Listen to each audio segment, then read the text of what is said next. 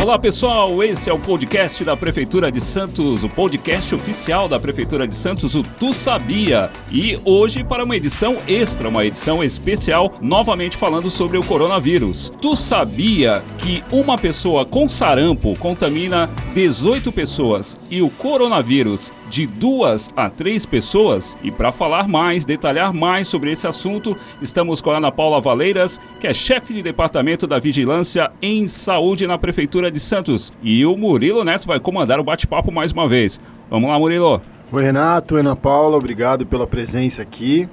É, Ana Paula, a gente vai começar esse bate-papo fazendo a pergunta que o mundo inteiro quer saber, né?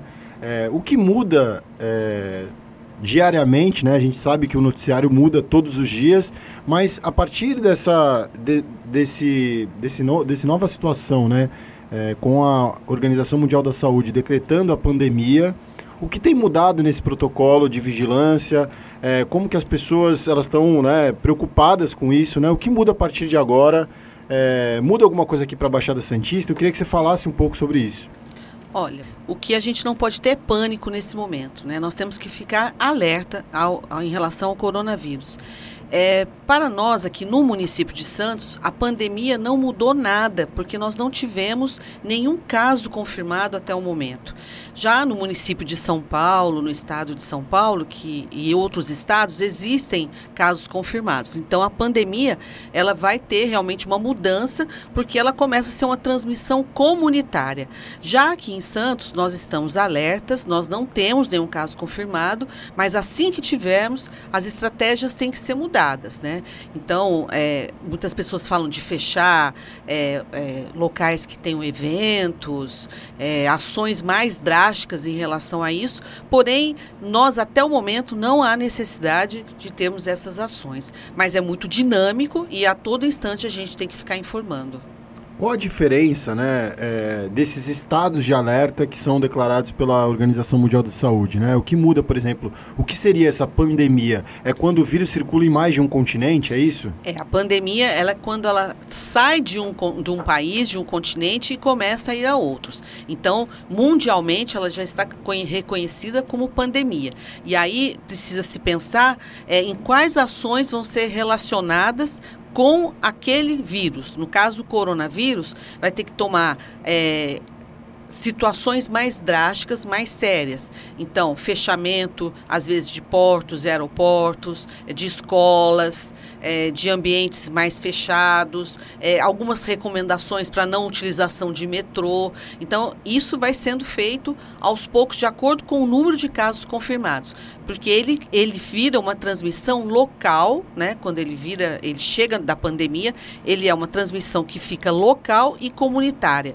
Já no nosso caso, nós não tivemos aqui em Santos nenhum caso confirmado. Se nós tivermos, nós da vigilância, vamos começar a fazer a investigação se esse caso foi adquirido aqui em Santos, se foi de uma pessoa para outra pessoa, munícipe de Santos que ocorreu. Então, assim, as medidas vão sendo tomadas. E qual a diferença de pandemia para epidemia? Justamente, a pandemia é quando ela sai daquele continente onde ele tá, estava tendo é, um, um local isolado e ele vai atravessa os outros continentes e começa a se instalar. A epidemia é quando ela está dentro de um local, um espaço com uma população é, própria. Então, seria uma epidemia se fosse, por exemplo, aqui em Santos, só um casos de coronavírus e daqui não saía para outros é, locais e muito menos para outros países. Então, ela seria uma epidemia. Então a pandemia ela é uma classificação superior. É uma classificação superior, muito mais abrangente e intensa. E muito se, muito se pergunta né, com a, com, a, questão da multiplicação. Nós recentemente recebemos o Dr. Marcos Caseiro aqui, ele fala muito sobre isso. Acho que é importante a gente falar, né? Como, como se dá essa transmissão do coronavírus? É, a gente já tem um caso, né, que a investigação epidemiológica é, de vigilância, né, reconheceu uma transmissão local. Como que, que se dá essa transmissão de uma pessoa para outra? A transmissão ela é de, por, através de vias respiratórias. Então a pessoa tem que tossir, espirrar ou estar muito próxima conversando com essa pessoa. É, e ela é através de gotículas. Então, essas gotículas que saem né, é, da, da cavidade é, da boca, é, ela pode contaminar a outra pessoa. E até mesmo secreções também nasais, né? Se a pessoa espirra é, e, e tosse, ela ao espirrar, essas gotículas vão estar em contato com a mão e ela pode é, contaminar superfícies, como maçanetas de portas, corrimão. Então é importante sempre a higienização tanto dos ambientes como a higiene pessoal, não é? Isso, a higiene pessoal é importantíssima, a etiqueta respiratória, que é usar o lenço descartável, usar é, é, a frequência da lavagem das mãos, que é importantíssima, com água e sabão, e o álcool gel também, muito utilizado quando você não tem uma pia com água e sabão.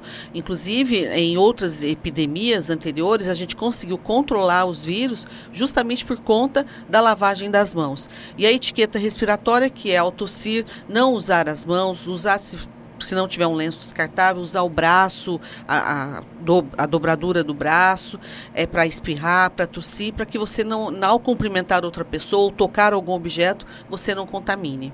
É, a, a imprensa, a mídia geral, ela tem divulgado muito isso, né, da importância da higiene pessoal. É, e eu queria que você explicasse por que é, é, a taxa de letalidade, por exemplo, ela é maior entre os mais idosos. Né? A gente tem, é, eu sei que muitas pessoas acabam falando, olha, é, é, uma gripe comum, a gente não precisa se preocupar porque as pessoas vão ter e tal, mas não é bem assim, né, Ana Paula? Por que, que isso é, acaba cometendo uma, uma gravidade um pouco maior nos idosos? É, ela não é tão simples assim, a gente tem que ficar alerta. E os idosos, eles já têm uma imunidade mais comprometida por conta da faixa etária mesmo. É, e eles têm é, comorbidades, ou seja, eles têm diabetes, hipertensão, alguma doença de base. E isso também interfere na imunidade deles. E a gente sabe também que alguns idosos necessitam de cuidados mais especiais, de uma higiene mais especial, né? E que às vezes eles não são capazes de fazer é, a, a, si mesmo. Então eles precisam de pessoas que os auxiliem, né? Os cuidadores de idosos, as famílias. Então o cuidado com esse idoso tem que ser muito mais é, forte, muito mais focado, porque o idoso muitas vezes ele não consegue nem mesmo fazer a sua própria higienização. E, e existe uma recomendação especial, por exemplo, evitar evitar aglomerações nesse momento. É recomendado que eles tenham um cuidado especial? O, quem tem acima normalmente de 50, 60 anos, como funciona? É, o Ministério preconizou 60 anos, então acima de 60 anos, para que evite locais aglomerados, fechados, é, que, que os ambientes sejam mais arejados possível, é, abrir as janelas, deixar o sol entrar, é, fazer com que essa pessoa não receba muitas visitas, muitas pessoas ao redor dela, é, evitar que o idoso, nesse momento, faça viagens, quaisquer que for, né? não só para países internacionais, né? mas também dentro do próprio país. Então, assim, cuidar mesmo desse idoso, porque ele está muito mais suscetível a pegar a doença. Agora, aqui na, na, Baixada, especialmente em Santos, a gente tem, a gente sabe, né, historicamente, que nós temos uma população idosa é, bastante considerável, cerca de 30% né, da população de Santos é, são, são idosos aí, são pessoas com mais de 60 anos. É, claro que as medidas drásticas, né, elas estão sendo tomadas, mas é importante salientar, a gente não, não ainda nesse momento, como você observou, ainda não, não é um momento de medidas mais drásticas, né, mas é, as características de Santos, pelo fato de nós estarmos aqui com uma população idosa é, acima da média da população brasileira, é, existe algum cuidado especial? As pessoas precisam ter mais atenção? Olha, até o momento nós não temos que fechar nada, ser uma, uma, atitudes mais drásticas. Porém, nós recomendamos que o idoso tome mais cuidado, porque nós temos é, duas classificações: aquele idoso que está acamado em casa e que precisa de cuidados de uma outra pessoa, de um cuidador, de um familiar. Então, esse também tem que ter muito cuidado com a sua higiene e com a higiene do idoso. E existem aqueles idosos que estão passeando, viajando, pegando excursão, é, indo em eventos, em bailes. Então, o que a gente recomenda é que eles eles evitem nesse momento essas atividades, né? Porque a gente sabe que o idoso está mais suscetível. É somente isso. Agora, se houver algum caso é, de alguém contaminado com coronavírus, coronavírus aqui em Santos, aí sim nós vamos recomendar estratégias mais drásticas. Por enquanto, é usar o bom senso. Perfeito, porque existem outras doenças, né, que, que também existe uma, um, acaba tendo um comprometimento, por exemplo, um idoso que ele já, já está cometido com diabetes, com, com outro comprometimento, às vezes é um cardiopata, é, até uma pneumonia nessa idade também é perigosa, né? Então por isso que a cautela é necessária, não é isso? Isso, e, você, e já é de conhecimento que uma pneumonia leva um idoso a óbito. Né? Imagina se ele ainda contrair um coronavírus, né? Ele não vai resistir. Então é muito importante que esteja também com a sua saúde em dia. Né? Se tem diabetes, diabetes, se está fazendo controle dessa diabetes, da hipertensão, porque é realmente um, um, uma pessoa que vai estar tá mais propensa a ter alguma infecção. Não só de coronavírus, como qualquer outra. Muita gente pergunta, é, nós estamos numa cidade portuária, é, numa cidade muito próxima da capital, né? então a gente existem milhares de pessoas que sobem a serra para trabalhar todos os dias, voltam para cá. É, quais são os cuidados especiais que uma cidade como Santos é, tem tomado? Né? Quais, quais são esses cuidados que, ela, que, a, que a cidade tem tomado para evitar é, essa proximidade com esse vírus, que é uma cidade que tem é, porta Sim. aberta para o mundo inteiro. É, Santos tem, tem esse aspecto e assim, o Porto de Santos, que é uma porta de entrada aberta para o mundo, e nós temos feito reuniões constantes com a Anvisa, com a vigilância do Estado. A gente tem feito os protocolos muito próximos e estamos sempre em parceria. Em qualquer caso que apareça, nós somos acionados e estamos juntos com eles. Inclusive, o porto hoje seria uma área que a gente menos se preocupa, porque a gente sabe que está sendo feito um bom monitoramento de todos os navios que atracam, dos tripulantes, nós somos imediatamente avisados, então dá para a gente atuar rápido. É, o que também é preocupante é a questão de ser uma cidade turística, que vem muitas pessoas de fora. É, nós não estamos agora agora no período de férias, mas nós vamos ter feriados aí, né? Então a gente fica bastante preocupado é, de ter casos importados, né? Que venham né, de outros locais. E também a, a, a parte é, de que nós temos pessoas que trabalham aqui em Santos, é, ou que moram em Santos trabalham em São Paulo e vice-versa, né?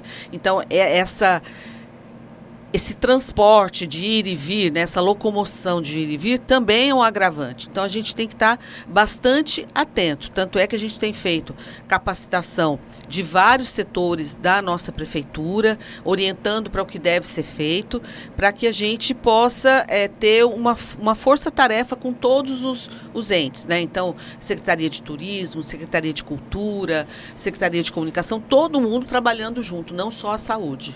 No caso dos navios, eles são obrigados a comunicar caso um tripulante ou um passageiro tenha alguma enfermidade é, que esteja associada a, aos sintomas do coronavírus, não é isso? Isso, a qualquer doença. O, eles existe um diário de bordo que quando o navio está chegando aqui na barra, é, o capitão é, é obrigado a informar se tem algum passageiro doente ou um tripulante doente dentro do navio e aí a Anvisa é comunicada e essa comunicação passa para nós, vigilância município, vigilância estadual, e nós vamos começar a fazer um monitoramento, não só de coronavírus. Nós temos outras doenças como H1N1, malária, que vem sarampo, bastante, né? sarampo, tuberculose, várias outras doenças que nós já fazemos esse trabalho.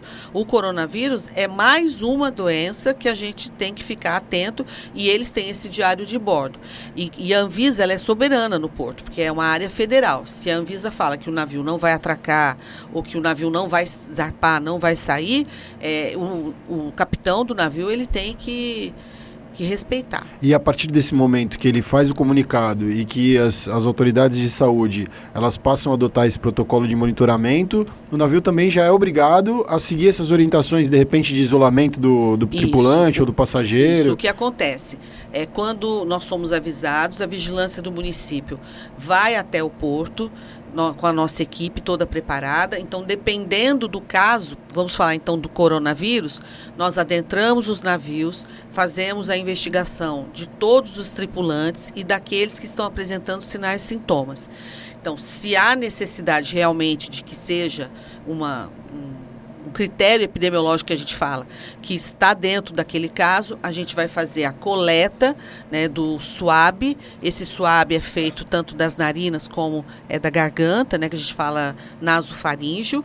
E esse exame é, das secreções a gente vai enviar para o Instituto Adolfo Lutz, onde eles vão fazer o exame e dar o resultado entre dois a cinco dias. E nós continuamos monitorando esses é, suspeitos dentro do navio.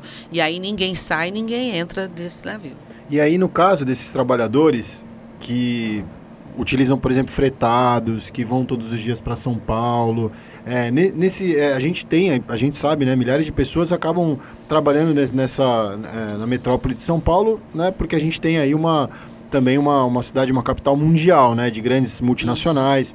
E, esses trabalhadores, além do cuidado óbvio, né, com a higiene pessoal, é, utilização do álcool gel, é, dos lenços, é, é recomendado algum outro tipo de cuidado? Por exemplo, uso de máscara. O doutor Caseiro, no, no podcast anterior, ele falou realmente sobre aquela, a, a, aquela imagem que nós temos que normalmente as pessoas usam máscara para se proteger. Quando na cultura oriental é o contrário. Quando eles têm algum problema respiratório, Isso. eles usam para justamente pelo, pela consciência de não transmitir para uma outra pessoa. É, esses trabalhadores de fretado, eles precisam adotar? É recomendado o uso de máscara, além dessa higiene pessoal? Como que eles podem se precaver, né? Se proteger. É, é, é um problema sério esse, né? Porque geralmente os ônibus fretados, eles são fechados, com ar-condicionado, as pessoas estão todas ali respirando, né? Tossindo. É, realmente é um problema. Mas é, o que a gente tem recomendado é o uso do álcool gel ao entrar, ao sair do ônibus, porque você vai estar colocando a mão em vários locais, né? E é, observar se tem alguém do seu lado que está tossindo muito ou espirrando muito, até você sai de próximo daquela pessoa, é, não tem muito o que fazer. A máscara só é necessária para aquela pessoa que está com sinal e sintoma. Né? Você falou da China. A China ela tem o hábito já de usar máscara, não só para doença, mas também porque eles têm uma poluição ambiental feroz. Né? Então, eles usam também a máscara para isso. Né? No caso de quem estiver utilizando esses ônibus, né, não há necessidade de todo mundo com máscara. Mas aquela pessoa que está apresentando tosse, independente de ser coronavírus ou não, ela ter é, o bom senso de usar máscara para não passar para as outras pessoas, porque ao tossir ou espirrar, as gotículas vão sair e pode contaminar uma superfície ou outra pessoa que esteja do lado. Sim, é, as empresas têm que tomar esse cuidado também, Sim. né, de produzir a higiene diária desses, desses uh, ônibus, né, desses meios de transporte. É, a orientação é importantíssima, né? Caso você esteja tossindo ou espirrando, utilize a máscara. Perfeito. No caso, é, por exemplo, desses trabalhadores que, que eles é, inevitavelmente tenham que subir a serra, por exemplo, que o, a cidade de São Paulo já é um local onde o vírus está instalado. Ainda não, não existe um registro de transmissão né, local no, no estado de São Paulo, mas você já tem o vírus, pelo menos aqui, presente. É, é recomendado que as empresas, que esses trabalhadores, é, desde que possível, é, trabalhem em home office, por exemplo, não, não, não circulem, por exemplo, nessas grandes aglomerações? Seria o ideal. Seria, seria o ideal, ideal que as pessoas que pudessem trabalhar em home office seria o ideal, porque aí o risco dela entrar em contato com outra pessoa que possa estar contaminada iria né, diminuir, cair. Então é importante mesmo que essas empresas tenham tomado essas decisões de que a pessoa trabalhe em casa, faça o seu trabalho, ou vá uma vez por semana só até São Paulo e volte, né, diminua, né, espace mais as suas idas e vindas.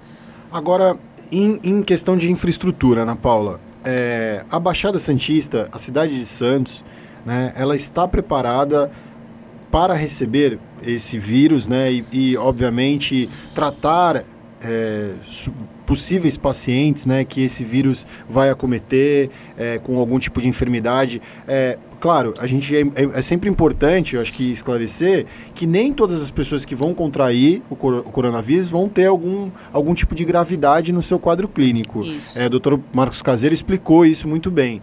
É, mas a partir desse momento de circulação, que é praticamente inevitável, a gente considerando aí as, as notícias no mundo inteiro, é, a, a, saúde de Santos, né, a, a, região da Baixada Santista, ela está tá preparada para receber esses pacientes no, nos, nos, leitos hospitalares, né, no caso de internação. Explica um pouco esse panorama para a gente. Olha, nós estamos preparados sim. A gente tem feito uma capacitação tanto da rede pública como da rede privada na área da saúde e na área da educação.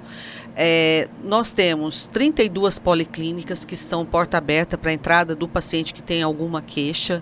É, temos duas UPAs, um pronto-socorro na zona da orla intermediária, que também pode atender, e todos estão capacitados com álcool gel, com sabão, sabonete líquido, com EPIs, com equipamento de proteção individual. Então, ao chegar na recepção, o paciente fala: olha, eu estou com tosse, estou com febre, estou com febre associada de tosse, espirro, eu vi viajei, estou é, achando que eu posso estar com coronavírus, no mesmo momento vão dar uma máscara para ele, ele vai ser isolado é, em uma sala para ser atendido pelo médico, e aí dá a sequência se vai coletar exame ou não. Então, a gente está bem preparado, sim, na, na na acolhida dessa pessoa. É, em relação aos leitos, ao hospital, é isso mesmo. Nem todas as pessoas, aliás, a grande maioria, não vai precisar de ter uma internação, somente os casos graves. É, a gente hoje está com 13 casos suspeitos, 12 estão em isolamento domiciliar. Né? Então, a maioria das pessoas ficam em casa tendo os cuidados paliativos, porque não há tratamento para coronavírus. Agora, se ela estiver grave e ela precisar de uma internação, nós temos é, como referência é, é, pública o Hospital Guilherme Guilherme Álvaro e o Hospital Emílio Ribas II, no Guarujá, que estão é, preparados para casos graves. Além disso, toda a nossa é, a, a assistência hospitalar também está preparado. Todo hospital tem isolamento, tem UTI, então todos eles também estão preparados caso precise de mais leitos para internação. É, e além disso, nós também estamos traçando várias estratégias, porque é muito dinâmico. Conforme esse vírus chegar, né, e a gente sabe que ele vai chegar, um momento ou outro ele vai chegar. É, nós temos tido parcerias né, com os hospitais particulares para que nos ajudem também na, no controle do coronavírus. Então a gente está preparado sim tanto na prevenção, né, como nessa, nesse preparo para receber é, possíveis pacientes. Isso. Agora, esse, esse, período de controle, porque na China ele chegou mais ou menos em novembro, se eu não me engano, e agora os casos estão diminuindo, diminuindo. por lá. Então tem uns três ou quatro meses para eles começarem a controlar o vírus. Aqui também vai ser a mesma coisa? Se prevê é. isso ou não? Ele é muito novo, né, o coronavírus 19. Porém, é, a gente tem que ver as experiências dos outros, como por exemplo você citou da China. É, em quatro meses seria o momento que a gente tem visto que ele começa a ter um declínio. Né? Uhum. Então, provavelmente, o comportamento dele aqui vai ser igual. Só que a gente vai ter que ir estudando né, conforme os casos vão chegando. Uhum. Agora, por que, que alguns países estão tomando medidas tão radicais? Eu acho que as pessoas também se perguntam isso. A, a Itália, por exemplo, acabou tomando uma medida radical no país inteiro, né?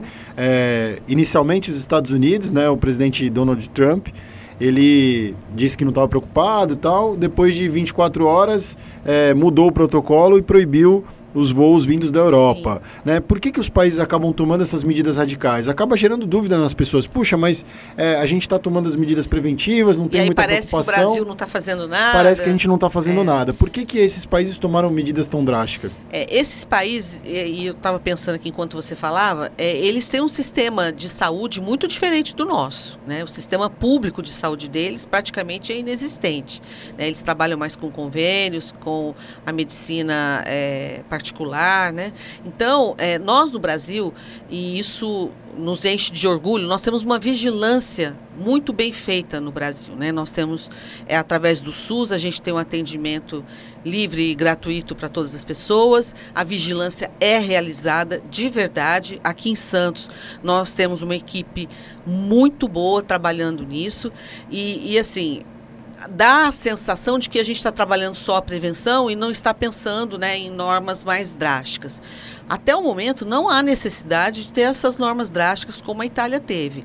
Então, por exemplo, a Itália ela teve um, um, um índice de transmissibilidade muito rápido, né, muito alto, principalmente em idosos que foram indo a óbito muito rapidamente. Né? Por quê? Porque ele, eu acredito que eles também não têm um sistema de saúde como nós temos de prevenção. A gente o tempo todo está falando em prevenção, né? Até a de leitos hospitalares, né? Falaram muito sobre isso, que eles não tinham estrutura na escalada do, do, do, número de casos, eles não teriam estrutura para atender o percentual de pessoas que estavam sendo acometidas. Isso, por exemplo, aqui, a gente não valoriza muito isso, né? Mas, por exemplo, se você está doente, você vai até uma policlínica, você é atendido, né? Você é recepcionado, você pega a medicação dentro da própria farmácia da policlínica, né? Nos outros países isso não acontece. Você tem que ter dinheiro para você comprar remédios, você tem que ter dinheiro para ter uma consulta médica, né? É, então isso dificulta mesmo a assistência para esses pacientes, né? Então nós a gente se sente mais assim confortável porque apesar de não sermos ricos que nem eles, a gente tem o um foco na, na, na prevenção e isso nos dá um conforto maior. É, e é, e é, importante até a gente, nessas oportunidades, a gente fazer essa comparação, né? O, o, o próprio Estados Unidos, né, o país, ele não tem esse, a saúde pública universalizada, né? Para todas, todas as pessoas. Cada um, cada cidadão americano é responsável pela sua saúde. E aí o que acontece? Eu estou com febre, eu estou com tosse, estou com coriza, mas se eu tenho que pagar não sei quantos dólares ou euros para uma Mil consulta dólares, né? médica. Né? Então eu não tenho esse dinheiro, eu não vou ser atendido. É isso que acontece. Né?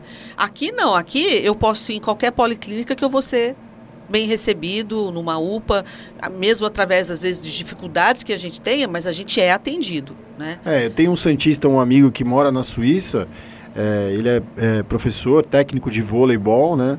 E ele falou que um, um determinado momento, até numa emergência, num, é, enfim, num atendimento médico, na batida de um carro tal, é, uma ambulância custa 20 mil francos suíços, por exemplo, né? Então, Sim. mesmo quando ele, você tem que ter um atendimento de emergência, essas pessoas têm que pagar. É, então, é bem diferente, né? Eu passei por isso num país, eu, eu estava e, e não estava me sentindo bem e fui para um hospital de madrugada, que era o que estava aberto, e eles falaram, tem que pagar. Né? Se não pagasse, não iriam me atender. Né? Então a gente pagou. É, é, mas, é assim, é importante para a gente valorizar também o sistema que nós temos. A gente tem que valorizar o que nós temos. Às vezes a gente não valoriza, mas o que nós temos aqui em Santos é uma riqueza. São 32 policlínicas, né? Não é, é uma em cada quase que, que bairro, né? É, todos os territórios estão cobertos, inclusive áreas mais distantes, como Caruara, Monte Cabrão.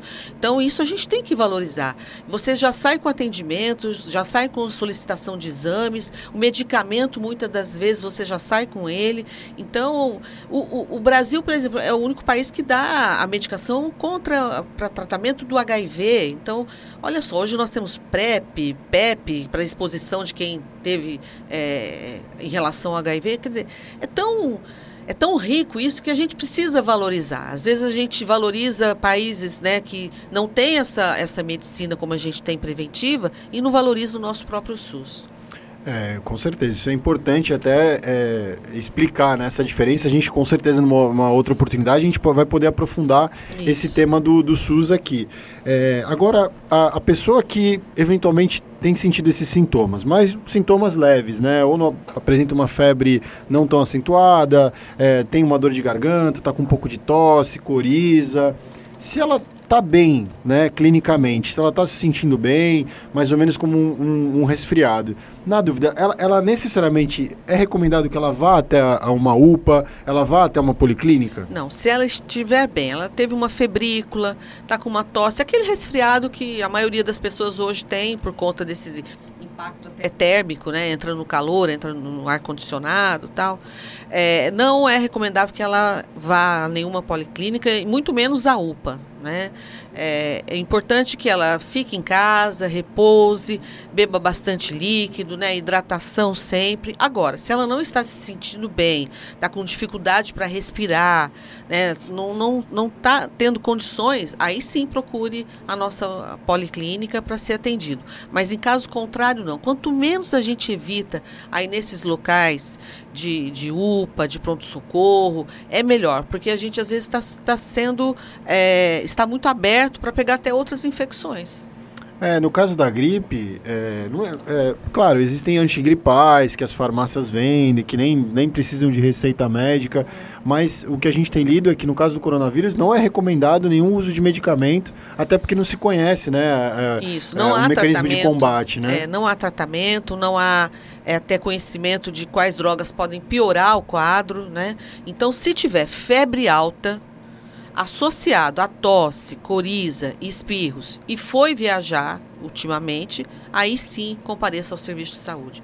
Caso não, não tem necessidade. E como que ela pode, de repente, mesmo que seja um caso de gripe, né? O que, que é recomendado? Ela toma um, um, uma, um medicamento para baixar a dor, se ela está com muita dor no corpo, ou só para baixar febre? O que, que ela. Ela deve, obviamente, procurar um médico, né? A recomendação Isso. principal é essa. Isso. Mas é, existe algum outro tipo de coisa que ela pode fazer dentro de casa, evitando esse convívio? Se, se ela está é, tá tendo só uma febrícula é, uma coriza, um, um, sintoma mesmo de resfriado, o melhor remédio é repouso e hidratação. Né? Agora, se ela apresenta já uma febre alta, né, acima de, de 38 graus e tem calafrios, aí sim procure imediatamente o médico. Perfeito. É, a partir de agora, né, a gente tendo esse, esse aumento de casos, né, é, tem muita gente que pergunta: ah, eu devo levar meu filho para a escola? É, o que, que eu devo recomendar? O que, o que a gente tem lido é que ainda não se, também não se tomou essa decisão, justamente pelo, pelo, pelo quadro que já foi apresentado aqui, a gente não tem o vírus circulando, mas é, o que eu li até é que não é recomendado o fechamento de escolas, porque o que acontece? Os pais acabam trabalhando, tendo suas, suas vidas, né? E, e as crianças que não necessariamente é, estão num grau de risco grande, né, para contrair o coronavírus, eles vão acabar ficando com quem? Com os avós. Então isso vai aumentar o convívio é com os mais idosos. É uma é. bola de neve. Então por isso que é muita cautela nesse momento é, mesmo. É, tem que ter muita cautela, né? Não é porque você fechou uma escola que você acha que você vai estar tá livre do coronavírus e que ninguém vai adoecer. Não, tem que ter realmente o, o bom senso, como eu falei no início. É, se você é, está bem, né, não apresenta nada, não tem vai para a escola tranquilamente. Agora, é lógico, se a, se a criança está com febre, está com tosse, independente de ser coronavírus ou não, você não vai levar a criança para a escola, você vai cuidar dessa criança. Né? Então, o fechamento de escolas, até o momento, não é recomendado. Mais alguma é, informação que, que você queira passar para dar mais segurança para as pessoas? Você concluir assim algo que, que as pessoas precisam assim de cuidado realmente né com esse momento mas é, falta alguma recomendação? As pessoas precisam ter mais atenção? O que, que você gostaria de destacar aí para concluir Ana Paula? Olha as pessoas elas precisam ter mais cuidado com a higiene né é, com a etiqueta respiratória que é o tossir o espirrar é, evitar ficar em ambientes aglomerados, a história do beijinho, do abraço, é, diminuir, né? Porque tem muitas, é, muitos resfriados, né? Não causados pelo coronavírus, mas adenovírus, rinovírus, tantos outros vírus que a gente tem, né? Evitar, se você está tendo algum sinal e sintoma, já avisa a pessoa, olha, eu estou resfriado, não vou te dar um beijinho, né? Justamente para evitar essa contaminação, seja ela qual for, respiratória, e que as pessoas realmente lavem as mãos com mais frequência, utilizem o álcool gel e que cuidem dos nossos idosos com mais carinho e mais responsabilidade. Quero agradecer a sua presença Eu aqui, Ana Paula. Espero que você possa voltar sempre aqui. É, é sempre um prazer a gente poder falar né, com profissionais que tenham total dedicação, principalmente em saúde, que é a maior preocupação, acho que, do brasileiro, né, a pre prevenção, e a gente fica feliz em saber que a rede toda, né, principalmente aqui em Santos, ela está preparada para lidar com essas, é, com essas novidades, né, que nós temos aí no mundo inteiro, e como a gente destacou no programa de hoje, nós somos uma porta aberta, né, é, através do porto, através da proximidade com a capital, a maior cidade Isso. da América do, do Sul, né, então a gente fica muito feliz de, de, de saber que os profissionais profissionais estão capacitados, estão treinados, né? O Dr. Marcos Caseiro colocou isso muito bem, a Secretaria de Saúde é, já promoveu essa capacitação, né? É, há mais de um mês, né? Ela vem intensificando isso. Então a gente fica feliz e espera receber você aqui novamente no Tu Sabia, né, nesse podcast oficial da Prefeitura, para a gente falar de mais assuntos importantes e relevantes sobre a saúde aqui na nossa cidade. Eu que agradeço a oportunidade, porque é muito bom a gente poder é, falar do nosso trabalho, do nosso serviço, a, principalmente da vigilância, que é um trabalho que a gente está de bastidores, né, e que nem sempre a população tem conhecimento de tudo que a gente tem feito. E nós fazemos tudo com muita seriedade, muita responsabilidade. E pode ter certeza, se tiver alguma mudança no panorama nós seremos os primeiros a ter a transparência para passar todas as informações, porque o que para nós importa é a saúde da população realmente. Muito obrigado a todos os ouvintes. E em breve voltaremos aí com mais uma edição do podcast Tu Sabia, aqui com o Renato Nascimento e levando informação para todos os Santistas. É isso aí, Murilo. Até a próxima no Tu Sabia. Hoje com Ana Paula Valeiras, chefe de departamento de Vigilância em Saúde. Nós nos falamos na próxima edição. Um abraço, Murilo. Até mais.